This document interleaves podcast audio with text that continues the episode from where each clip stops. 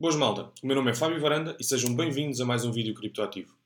Como vocês sabem, o foco do blog uh, e do canal do YouTube tem sido abordar vários projetos e, na verdade, uh, focar-me no estudo dos projetos é aquilo que me dá mais gosto fazer. Mas desta feita, uh, quero abordar algumas métricas e analisar o estado de saúde de três redes de primeira camada, ou, ou Layer 1. Ok? Neste caso, as, as redes que, que, quero abordar são a Solana, Ethereum e a, a, terceira é uma rede novinha, de certeza que vocês ainda não ouviram falar, tem muito pouca informação disponível, ninguém fala dela, é a, a Bitcoin. Um, já agora, uma rede de primeira camada é uma blockchain, enquanto que uma rede de segunda camada é uma tecnologia que é desenvolvida sobre uma rede de primeira camada. Ok? Por exemplo, a Stepn, que temos uh, falado muito, é uh, uma aplicação de segunda camada que funciona sobre Solana e sobre Binance Smart Chain. Então é assim, o objetivo deste episódio não é nem criar FOMO, nem criar FUD, ok? Já agora, FOMO é o tal medo de ficar de fora, ok? E FUD é, é, uma, é uma expressão que representa o medo, a incerteza e as dúvidas das pessoas enquanto investidoras, ok? O objetivo deste episódio não é um, ehm, criar uh, em vocês um, este tipo de sentimentos. Aliás, para quem quer conhecer projetos de Web3 e estar neste mercado, e quer estar neste mercado, é bom que não sofra nem de FOMO nem de FUD, pois estes dois sentimentos não te vão trazer nada de bom. Ok? Então vamos lá começar aqui pela nossa Solana. Aqui na, na, na, página que mostra o ecossistema de Solana, as aplicações desenvolvidas sobre Solana, é muito fixe ver que dos Trending Projects deste mês temos aqui a nossa querida Stepn, em claro destaque, e depois, se formos olhar aqui para este gráfico, é muito interessante perceber que um, diariamente estão a, a, entrar muitos utilizadores nesta plataforma, está a haver muito interesse na plataforma e conseguimos ver que, por exemplo, aqui no dia 26 de maio entraram 104 mil utilizadores, no dia 25 entraram quase 90 mil, ou seja, estamos aqui com um número enorme de utilizadores a entrar, o que também ajuda a explicar um bocadinho, por vezes, a, a lentidão e o congestionamento da rede. O mesmo está a acontecer aqui na Binance Smart Chain. Claramente aqui um interesse e há muitos utilizadores a entrar na rede. Ok? Depois, se formos analisar aqui um, os, os, blocos por segundo ou as transações por segundo na, na rede Solana, é muito fixe perceber que eles conseguem atingir, por exemplo, aqui à meia hora os 3100 blocos por segundo, mas por vezes também têm isto, ou seja, uh, os blocos acabam por ter aqui 100% de perda e não são confirmados, o que depois obriga a nós termos de tentar repetir as transações, ok? acontece aqui de forma muito regular um, ehm, um ping time, ou seja, um tempo de resposta muito elevado e depois as transações que nós queremos fazer não entram na rede e nós depois temos que, que as repetir, ok? Avançando, podemos analisar aqui, isto é o, tempo, é, é, o estado de saúde da rede, vamos lhe chamar assim, ok? Pá, e nós sabemos que, que a Solana de vez em quando vai abaixo, o que também mostra alguma centralização da rede, ok? E podemos ver aqui que uh, nos últimos 3 meses 99,61% do tempo esteve ligada, mas isto é claramente um problema aqui no dia 1 de maio e 30 de abril, que a rede esteve aqui algumas horas desligada. Isto, isto é claramente uma red flag que, que espero que esteja a ser trabalhada e que a descentralização da rede venha a ser realmente uma, uma realidade no futuro para que este tipo de coisas não aconteça. No entanto, algo bastante interessante é o facto de nós vermos que o número de transações está a aumentar de dia para dia, o que mostra a adoção da rede. Passando para Ethereum, aquilo que mostra claramente o estado de saúde da rede é a hash rate, ou seja, o, neste caso, é o número de mineradoras que estão à volta do mundo a trabalhar para a rede, ou seja, a validar blocos, está a crescer, o que, a meu ver, não faz muito sentido. Porque uh, as notícias que, que, saem é que, que o merge de Ethereum está aí à porta.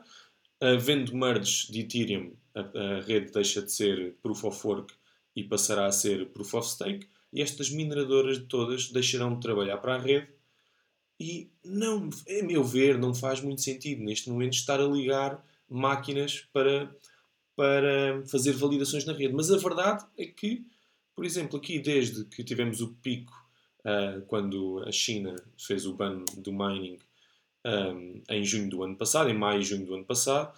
Desde aí temos vindo a crescer e estamos claramente em all-time highs, em valores que, máximos de sempre de mineradoras espalhadas à volta do mundo, o que, quanto mais mineradoras existirem, mais saudável está a rede.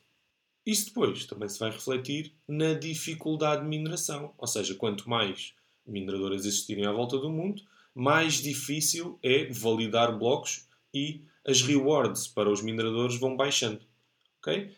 Apesar de nós vermos aqui claramente o preço a cair, o preço de Ethereum a cair nos últimos tempos, como sabemos, a dificuldade de mineração está a aumentar. O que vai fazer com que as rewards dos mineradores baixem, por isso, a meu ver, os mineradores não devem estar a vender Ethereum, isto é apenas uma especulação minha, devem estar a acumular para futura venda. Aqui podemos ver todo o Ethereum que já foi queimado desde o dia 5 de agosto de 2021, quando a atualização do EIP 1559 entrou em, em, em vigor, ou seja, foi colocado em produção, e já, foi, já foram queimados 2 milhões e 300 mil Ethereums, o que equivale a mais de 4 mil milhões de dólares, que simplesmente desapareceram. Neste site podemos ver o número total de Ethereums que estão bloqueados em projetos de Layer 2. Podemos ver que nos últimos 7 dias tem vindo a cair o valor, ok? Mas esse valor é em dólares, ok? E isto reflete-se claramente no número, no, no valor de dólares aqui, vê-se claramente o valor de dólares a cair. No entanto, se formos ver em Ethereum, isto é um valor que continua sempre a subir, o que mostra claramente que as pessoas têm confiança na rede e acreditam que Ethereum terá um futuro bastante promissor. Em relação ao número de contratos, então isto é absurdo. Podemos ver aqui que desde, desde o dia 4, 5, 6 de agosto do ano passado, que isto basicamente é uma linha reta, ok? Sempre a subir com uma adoção absurda da rede. Algo que mostra claramente a confiança das pessoas na, no Ethereum é também o facto de, do supply de Ethereum, ou seja, da quantidade de Ethereum que estão nas exchanges disponíveis para compra, uh, está neste momento em valores muito baixos, ok? E neste momento ronda os 20% okay, do total de Ethereum que existe, só 20% está nas exchanges disponíveis para, disponível para compra. O que vai ao encontro também deste gráfico, ou seja, do total de valor que está bloqueado em Ethereum, que está a subir e subir e não para de subir, apesar do valor em dólares estar a cair. Ou seja, mostra claramente que as pessoas têm confiança que o valor atual uh, em dólares de Ethereum não é o valor real, não é o valor expectável para, para esta criptomoeda. Para terminar, Ethereum. Um, quero apenas mostrar aqui que atualmente estamos com 3,6% de inflação em Ethereum, ou seja, por ano estamos a produzir 3,6%, mas assim que acontecer o merge, vamos entrar numa deflação, ou seja, vamos, em vez de estarem todos os anos a serem criados Ethereum, vamos destruir a uma taxa de 0,5% ao ano. Em Bitcoin, aquilo que mostra uh, claramente a saúde, o estado de saúde da rede é a hash rate, e mais uma vez vemos que depois aqui do ban da China, estamos em máximos de sempre, o que também aumenta, estamos em máximos de dificuldade da rede. Okay? Temos aqui uma Bitcoin bastante saudável. O ano passado, uh, em uh, maio e junho, tivemos o ban da China, em que eles proibiram a, a, a mineração de criptomoedas na China.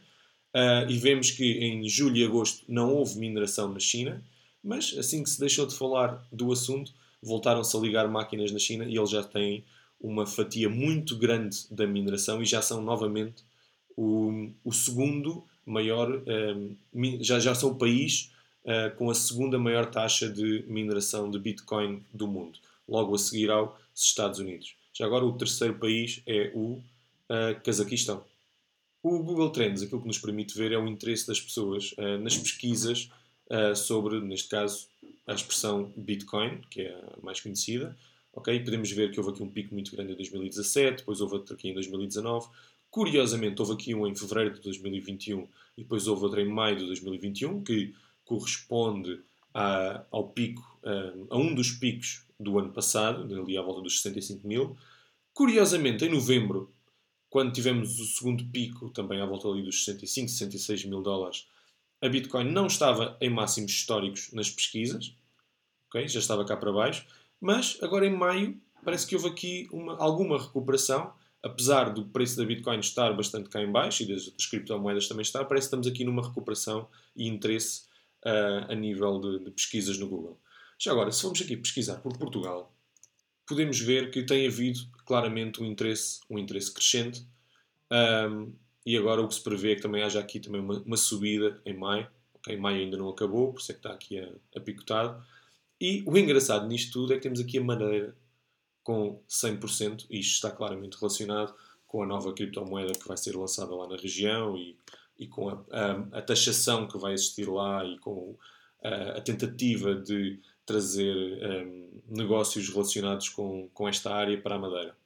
Este gráfico mostra o número de wallets ativas de Bitcoin e podemos ver que, uh, apesar de haver aqui algumas quedas abruptas, o que depois se revela no, numa, numa baixa do preço, okay? isto é claramente uh, picos de mercado em que depois o preço cai, Uh, verdade seja dita que isto não é, é, claramente uma tendência crescente e agora estamos numa tendência estamos aqui numa, numa baixa de, de curto prazo, mas estamos claramente numa tendência crescente e vamos ver o que é que, o que, é que irá acontecer para o futuro. Esta é uma página bastante interessante em que mostra um, o break-even price. O que é que isto quer dizer? Que é, neste momento, temos 23,71 milhões de wallets em lucro e temos 21,37 milhões de wallets em prejuízo. E o preço de break-even, de, uh, entre em que as pessoas não estão em lucro nem estão em queda, é ronda aqui os 28 mil dólares. Neste gráfico descobri aqui uma coisa uh, bastante interessante. Em primeiro, que quando existem os picos de mercado é quando os endereços que estão em lucro um, ehm, são claramente uh, superiores ao número de endereços que estão em perda. Por exemplo, aqui neste pico de 2017, tínhamos 96% das wallets em lucro, okay? o que depois demonstra uh, que pronto, as pessoas estavam em, em, claro lucro, quiseram retirar lucros e uh, depois o que acontece a seguir é uma queda do preço. Quando atingimos aqui esta baixa, temos o número de endereços em perda superior ao número de endereços em lucro, o que depois faz com que as pessoas, em vez de venderem, guardem as suas moedas e a longo prazo acaba novamente por subir o preço da Bitcoin.